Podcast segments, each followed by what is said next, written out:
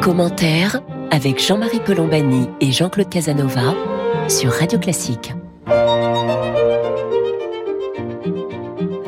Bonjour et bienvenue dans Commentaire. Jean-Claude Casanova et moi-même, nous sommes heureux de vous retrouver pour cette conversation hebdomadaire qui va porter sur la situation française, situation politique avec le secours de Frédéric Dabi, qui est le directeur général opinion de l'IFOP et qui euh, s'est signalé à l'attention de tout le monde par un sondage, une enquête euh, six mois après l'élection présidentielle pour euh, voir ce que ça donne, ce que auraient voté les Français six mois après donc l'élection, après avoir réélu euh, Emmanuel Macron. Donc ce sera notre façon d'introduire cette discussion sur la situation française qui est multiple, sur la scène politique plus précisément, avec euh, des polémiques incessantes, un incendie, un incendie, un incident, pardon, donc un incendie polémique à l'Assemblée nationale à propos d'une réflexion euh, d'un député du Rassemblement national contre un député de la France insoumise, euh, propos réputés racistes. Il y a d'ailleurs toute une polémique autour de cela.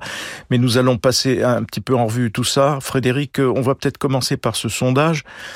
Au premier abord, on se dit, mais qu'est-ce que ça vient faire là, un sondage euh, pré, enfin présidentielle alors qu'on vient de voter il y a six mois et surtout surtout que le président de la République ne se représente pas.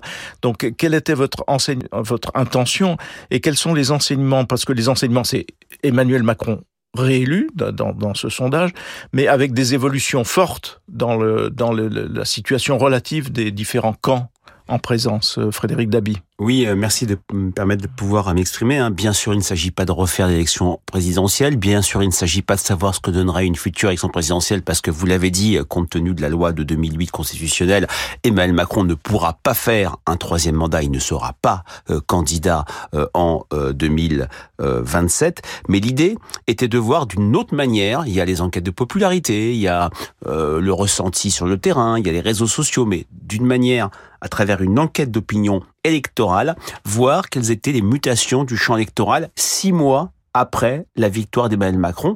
Et c'est un exercice qu'on avait fait en 2012, qui montrait déjà un certain affaiblissement pour François Hollande, en 2017, où on voyait que six mois après, Marine Le Pen restait très handicapée par son débat d'entre-deux tours euh, complètement raté. Là, vous l'avez dit, euh, Jean-Marie Colombani, ce qui frappe ces deux choses, Emmanuel Macron serait réélu, un second tour ne veut pas dire grand-chose, et surtout au premier tour garderait un socle important, très fortement ancré vers la droite. Et surtout, pour moi, le fait majeur, c'est que Marine Le Pen, mais on l'a vu dans d'autres types d'enquêtes, des enquêtes de popularité, des enquêtes pour savoir qui incarne mieux l'opposition, Marine Le Pen apparaît aujourd'hui comme l'alternative principale au pouvoir, à la majorité en place, quel que soit le candidat. Elle arriverait en tête avec 30%. Je rappellerai qu'elle a fait 23,5 euh, le 10 avril euh, dernier. Elle ne connaît plus de segment électoraux faibles, c'est-à-dire que le vote Le Pen devient un vote attrape-tout. Même chez les personnes âgées, elle, est autour de 20%. Même chez les cadres supérieurs, même chez les diplômés, elle tutoie des scores qu'elle n'avait jamais eus. Et puis, un autre élément très important, elle apparaît aujourd'hui, mais c'était déjà en fermant en germe euh, le 10 avril dernier comme la candidate de la France du travail, la candidate du salariat. Donc un sondage qui est une sorte d'exercice de style, mais qui donne à voir un paysage, un rapport de force qui a bougé en six mois. Jean-Claude Casanova. Oui, j'ai le, même sentiment en analysant ce sondage. Globalement, la gauche se réduit, elle passe de 31 à 29, donc c'est une réduction, et c'est essentiellement une réduction liée à la baisse de Mélenchon, qui perd à peu près 4 points. Mais alors si on regarde du côté de Macron, il gagne, il gagne un peu au premier tour, c'est-à-dire que l'électorat Pécresse se réduit, mais il perd considérablement par rapport à Marine Le Pen au second tour, et évidemment, le plus important de ce sondage, confirmé par d'autres études, d'autres sondages, montre l'extraordinaire le, euh, accroissement de l'extrême droite globalement et plus particulièrement du Rassemblement national qui touche désormais toutes les catégories de population et qui touche les plus jeunes, c'est-à-dire qu'en gros, les, gens qui restent les plus réticents, ce sont les retraités ou les gens âgés, mais la, classe jeune et la classe active votent enfin, est désormais favorable à l'extrême droite comme un mouvement général assez impressionnant et un affaiblissement de ce fait de la position de Macron, la position centrale la gauche se maintient à peu près, elle perd un peu, mais elle se maintient un peu, mais l'affaiblissement de la base d'Emmanuel Macron. Alors, dans, ces instituts, enfin, ces études euh, et dans les votes d'ailleurs, il y a toujours un facteur personnel qui entre en jeu. On l'avait vu notamment lors de la, du premier débat entre Emmanuel Macron et Marine Le Pen. Mais il y a aussi des logiques de situation. La logique de situation dans laquelle nous avons vécu et qui a conduit à la réélection d'Emmanuel Macron, c'est une logique où Emmanuel Macron bénéficie de la dispersion en face de lui, de l'éparpillement. Et de, cet éparpillement naît une absence d'alternative. Donc ça, c'est le socle, pardon, de la victoire d'Emmanuel Macron. Et aujourd'hui, ce qui est intéressant de voir, c'est que cette situation est inversée. C'est-à-dire qu'Emmanuel Macron ne sera plus là.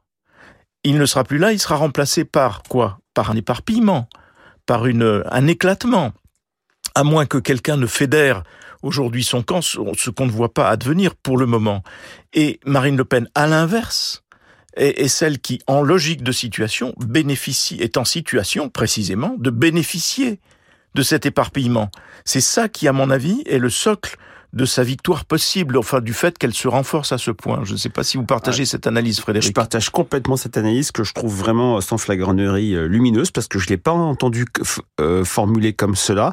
c'est vrai que un deuxième mandat, quand on sait qu'un président ne fera pas un troisième mandat, alors François Mitterrand aurait eu le droit de se représenter en 95, mais très vite, les Français avaient compris, ne serait-ce qu'en raison de ses problèmes de santé, qu'il ne serait pas euh, candidat. Idem pour Jacques Chirac. Il y a eu une sorte d'illusion sur sera-t-il candidat en 2007, mais ça a duré très peu de temps. Mais dans cette époque où la certitude est plus forte, puisqu'on sait que le président sortant ne sera pas euh, candidat, le personnage autour duquel la vie politique tourne, dans les années 88, il y avait jusqu'à la catastrophe des européennes de 94 un héritier, Michel Rocard, qu'on le veuille ou non. Dans les années 2002-2007, quand très vite les Français avaient compris que Jacques Chirac ne ferait pas un, troisième mandat, en tout cas ne serait pas candidat, Nicolas Sarkozy, extrêmement vite, hein, la fameuse émission 100 euh, minutes pour convaincre, j'y pense et pas seulement en me rasant, je crois qu'elle date de septembre ou octobre 2003, avait compris qu'il y avait un héritage qui allait être capté par Nicolas euh, Sarkozy. Par rapport à ce que vous dites là, on ne voit pas qui est l'héritier. Euh, qui Gérard, euh, qui euh, Édouard Philippe, qui Bruno Le Maire, Gérald Darmanin, voire un personnage, une personnalité des Républicains dans ce bloc central qui est ni Nupes, ni LFI, ni Rassemblement National. L'incertitude, le brouillard n'a jamais été aussi important. Et puis, il y a cette cette, ce contexte, euh, Jean-Claude a parlé de la gauche, je n'y reviens pas, l'affaiblissement de Mélenchon, c'est un contexte particulier, l'affaire Quatennens, des prises de parole, une, une méthode euh, d'opposition qui ne plaît pas aux Français. Une, une vocifération une permanente. vocifération permanente, le coup d'éclat euh, permanent. Mais du côté de la droite, il y a aussi une interrogation dans l'enquête qui a été citée tout à l'heure sur 100 sympathisants des Républicains, c'est-à-dire un, un, cœur de cible. 20% choisiraient Valérie Pécresse.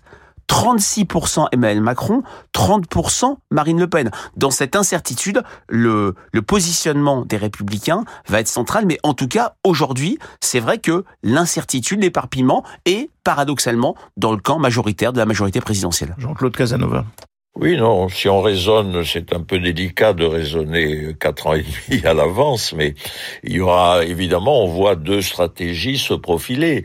Une qui sera une stratégie de substitution à Emmanuel Macron.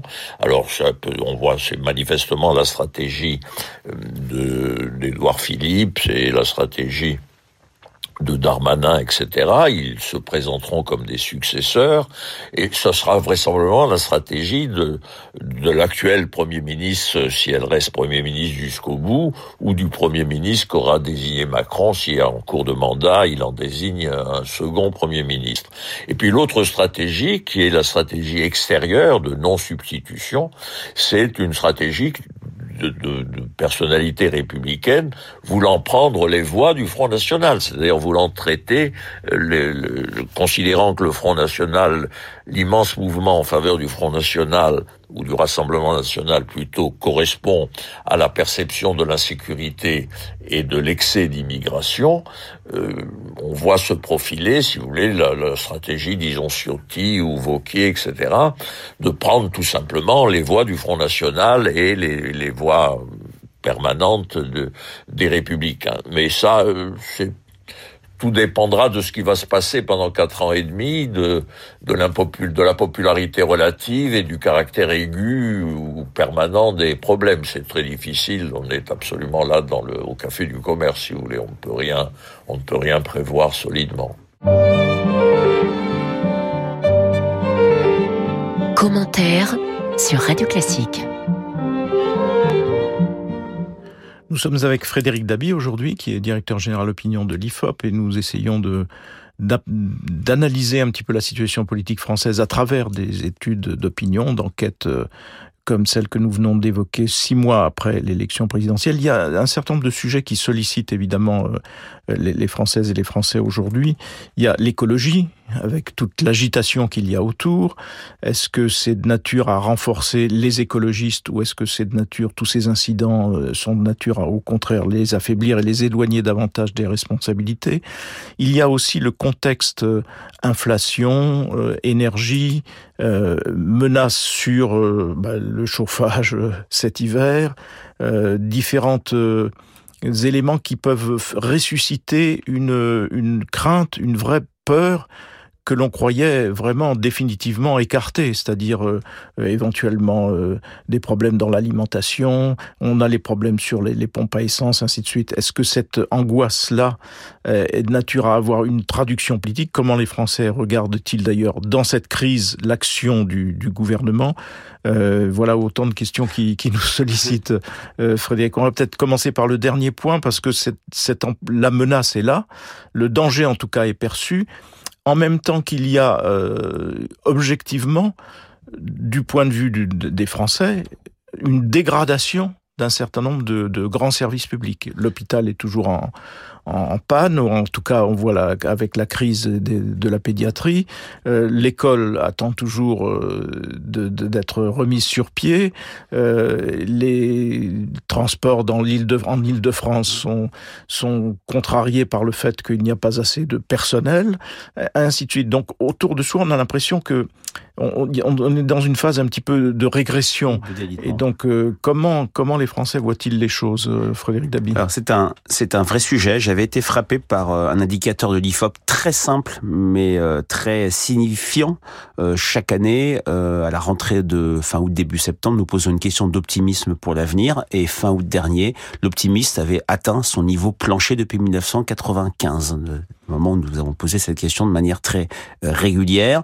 Optimisme minoritaire dans toutes les catégories, y, y compris dans la France qui va bien. Et quand on creusait un petit peu les raisons de cet optimisme, très faible, alors que traditionnellement, après une élection présidentielle, toutes les élections, l'optimisme remonte parce qu'il y a eu ce moment cathartique où le pays euh, a débattu, les choix ont été faits, on repart de l'avant. Là, optimisme euh, plancher et très vite dans le discours des Français, au-delà des craintes liées à la guerre qui ne facilite pas euh, la projection, la guerre en Europe avec le conflit russo-ukrainien, au-delà de choses de court terme comme l'inflation, il y avait le sentiment de déclin du pays. Et quand on grattait encore sur ce déclin, il y a très rapidement le discours autour du délitement, de la dégradation des services publics au sens large. Hein. L'inquiétude des Français se niche sur deux sujets la santé, l'éducation. Vous avez rappelé le service public de euh, l'hôpital, les difficultés de l'école. Une enquête de l'IFOP du mois de septembre avait montré à quel point tous les niveaux scolaires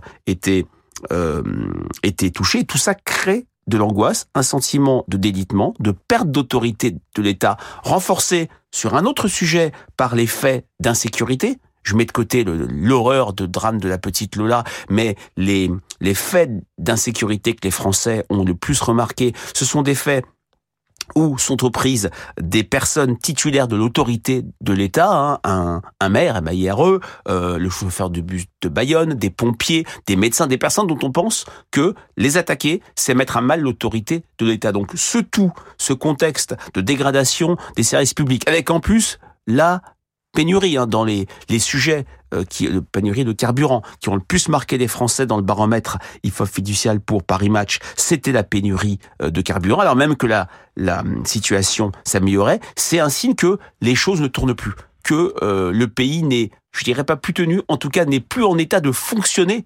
euh, du, euh, avec ce qui était le cœur d'une certaine fierté française, du modèle français, c'est service public. Oui, jusqu'aux pannes des, centrales nucléaires à cause des problèmes de, de corrosion. Jean-Claude Casanova, est-ce que vous partagez cette, cet extravagant pessimisme, extravagant, enfin je ne sais pas.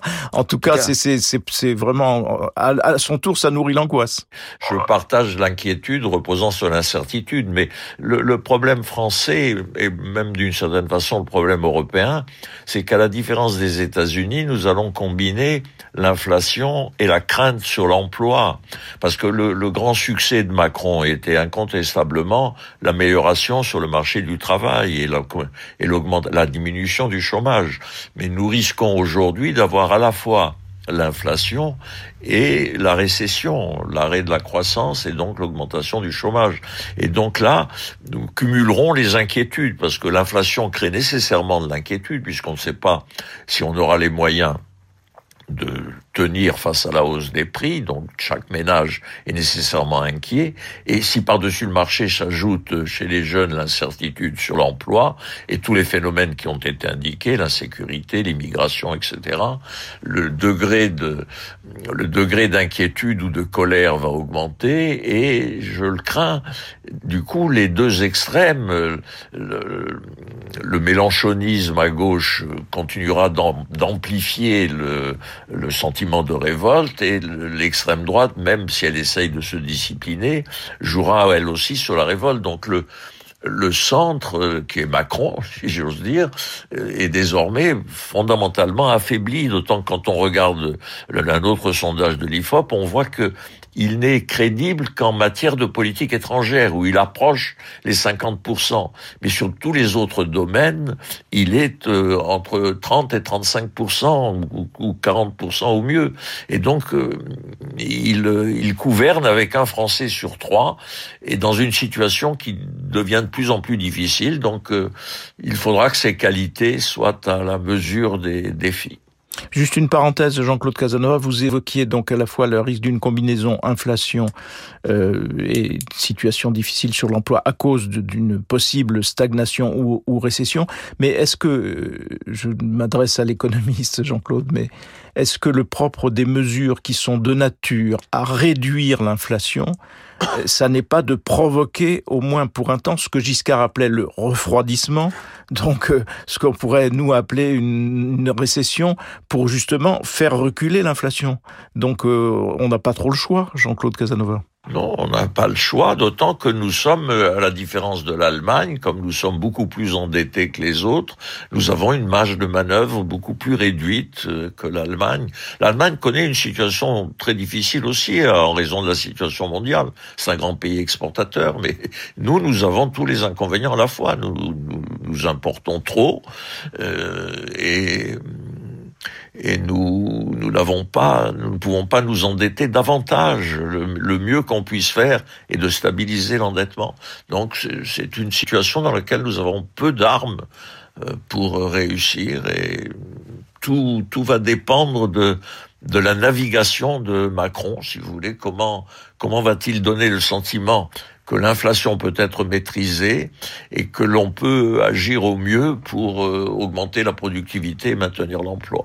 Frédéric Dabi. Oui, j'ai une toute petite remarque, c'est très intéressant le lien que coopère Jean-Claude entre inflation et emploi, intéressant dans la mesure où l'opinion publique n'en a pas conscience du tout. L'inflation bouleverse les euh, repère. Hein. J'avais retrouvé une campagne de communication des années 80 euh, assez célèbre où une planche à voile française floquée aux couleurs du pays dépassait les planches à voile allemandes, anglaises, italiennes et c'était avec 5%. On est dans la course. C'était un signe d'optimisme. Là, une inflation de 5-6% inférieure à ceux des autres pays, mais l'effet Eurovision n'est pas vu par les Français, bouleverse les repères et crée une angoisse extrêmement forte. Mais le lien avec l'emploi est d'autant moins vu que il faut le dire, le chômage dans les préoccupations des Français s'est absolument effondré, sauf chez les 25-34, la génération de l'insertion qui pourrait être touchée par les conséquences évoquées par Jean-Claude Casanova. Et d'autant plus que euh, ce que l'on entend partout, c'est à l'inverse. Euh, des métiers dits en tension, c'est-à-dire que euh, notamment le secteur de l'hôtellerie et de la, restauration, mais pas seulement. je veux dire, ils ne trouvent pas les emplois dont ils auraient besoin. Donc, un certain nombre d'entreprises vont peut-être devoir mettre la clé sous la porte parce qu'il n'y a pas les moyens de, de, de servir, parce qu'il n'y a pas de candidats. Donc, c'est cette situation qui fait qu'on considère que le, le, le problème de l'emploi n'est plus le même donc c'est évidemment, ça retentit évidemment. Sur les derniers points, Frédéric Dabi, sur le, la, la, famille écologiste, parce que ça a aussi euh, agité euh, l'opinion à travers les protestations euh, contre les méga bassines destinées pour un certain nombre d'exploitants mhm. agricoles à s'armer contre la sécheresse, et avec manifestement une tentative de d'installer une nouvelle ZAD, en mhm. tout cas de reprendre le flambeau en quelque sorte de Notre-Dame-des-Landes. Mhm. Comment les, les Français voient-ils les choses? Parce que l'écologie est partout. Bien sûr. Elle est partout dans les politiques publiques. Mais les écologistes, eux, est-ce qu'ils se rapprochent Est-ce qu'ils se crédibilisent ou au contraire, est-ce que le, à, travers un certain nombre de porte-paroles, mm. est-ce qu'ils ne s'en éloignent pas davantage, Frédéric bah, Dabi? Il y a un paradoxe absolument formidable, hein, vous le disiez, Jean-Marie. D'un côté, le climat reste une forte préoccupation des Français, malgré euh, l'inquiétude, l'angoisse sociale sur le pouvoir d'achat, sur l'inflation. Le climat reste à un niveau élevé. Les clivage générationnel qui est auparavant très fort se sont beaucoup euh, atténués sur les constats, c'est sur les solutions que euh, les chemins divergent, mais le paradoxe c'est que dans ce contexte qui pourrait être formidable pour Europe Écologie Les Verts, hein, le parti qui traditionnellement apparaît comme le plus à même de traiter ces questions, Europe Écologie Les Verts n'en profite pas. Il y a d'abord une raison euh, politico-électorale, la NUPES la NUPES, euh, par la France insoumise, étouffe la voix euh, d'Europe Écologie Les Verts. Et puis, il y a une dégradation assez formidable de l'image des leaders d'Europe Écologie Les Verts. On va pas revenir sur euh, les coups d'éclat permanents de Sandrine euh, Rousseau, mais très clairement, l'écologie de combat, l'écologie radicale que celle-ci prône, s'inscrit en rupture avec ce qu'attendent des Français. Une écologie, des solutions, une écologie qui améliore la vie quotidienne, qui fait changer les choses. Et bien sûr, avec en plus ce contexte de Chanly avec une ZAD, euh, Sainte-Soline, beaucoup de forces de police euh, blessées. Et c'est vrai qu'on est dans un moment, alors on va arriver à la pré-campagne européenne où traditionnellement c'est un très bon scrutin de marque partisane pour la marque Europe Écologie des Verts, mais celle-ci est considérablement abîmée.